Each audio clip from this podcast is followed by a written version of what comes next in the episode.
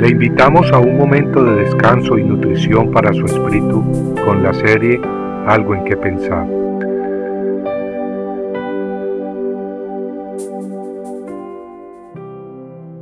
Acontecimiento de los últimos días.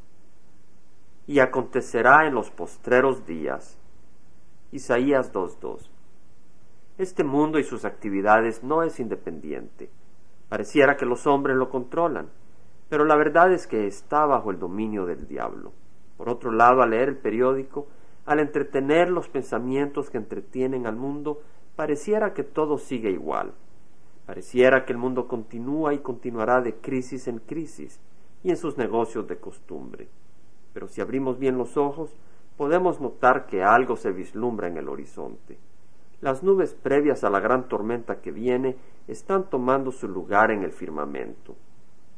La Biblia nos dice que este mundo tiene un tiempo establecido por Dios.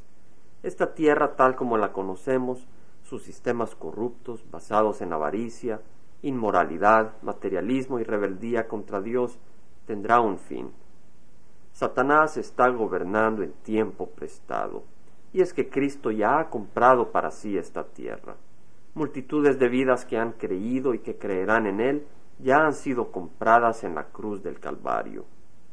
Jesús viene pronto, pues, a tomar posesión de lo que le pertenece, y con él vendrán los suyos para reinar por mil años, al cabo de los cuales los cielos y tierra presentes serán destruidos, para dar lugar a un nuevo cielo y una nueva tierra, tal como leemos en Apocalipsis capítulo 21. En Isaías 2, 1 al 4, el profeta nos revela una visión que tuvo concerniente al milenio, a Judá y Jerusalén, y dice, Acontecerá en los postreros días que el monte de la casa de Jehová será establecido como cabeza de los montes. Se alzará sobre los collados y confluirán a él todas las naciones. Es decir, el monte donde esté establecido el templo de Dios será elevado en los últimos días como el monte principal de entre todas las montañas del mundo, y las multitudes de los pueblos, lejos de ser indiferentes al templo de Dios, irán como si fueran ríos fluyendo hacia el monte de Jehová. El profeta escribe con gozo, sin lugar a dudas, que vendrán muchos pueblos y dirán, venid, subamos al monte de Jehová, a la casa del Dios de Jacob, para que nos enseñe acerca de sus caminos y andemos en sus sendas, porque de Sión saldrá la ley y de Jerusalén la palabra de Jehová. Sí, amigos, la Biblia habla de los días postreros, de los últimos días. Pero el día del Señor será también un día muy desagradable, de gran terror para muchos.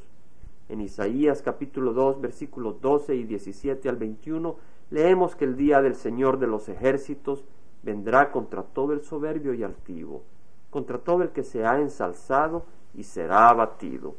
Será humillado el orgullo del hombre y abatida la altivez de los hombres. Jehová solo será exaltado en aquel día y los ídolos desaparecerán por completo. Se meterán los hombres en las cuevas de las rocas y en las hendiduras de la tierra, ante el terror de Jehová y ante el esplendor de su majestad, cuando se levante para hacer temblar la tierra. Aquel día el hombre arrojará a los topos y a los murciélagos sus ídolos de plata y sus ídolos de oro, que se había hecho para adorarlos, y se meterá en las cavernas de las rocas y en las hendiduras de las peñas, ante el terror de Jehová y ante el esplendor de su majestad, cuando Él se levante para hacer temblar la tierra. Esta es la palabra de Dios. Compartiendo algo en que pensar, estuvo con ustedes Jaime Simán.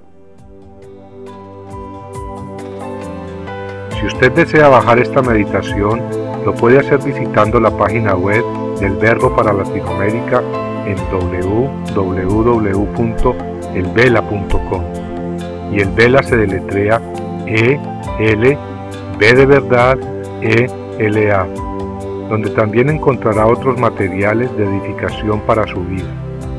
Puede también escribirnos a El Vela Pio Box 1002 Orange, California 92856, Estados Unidos. Dios le bendiga.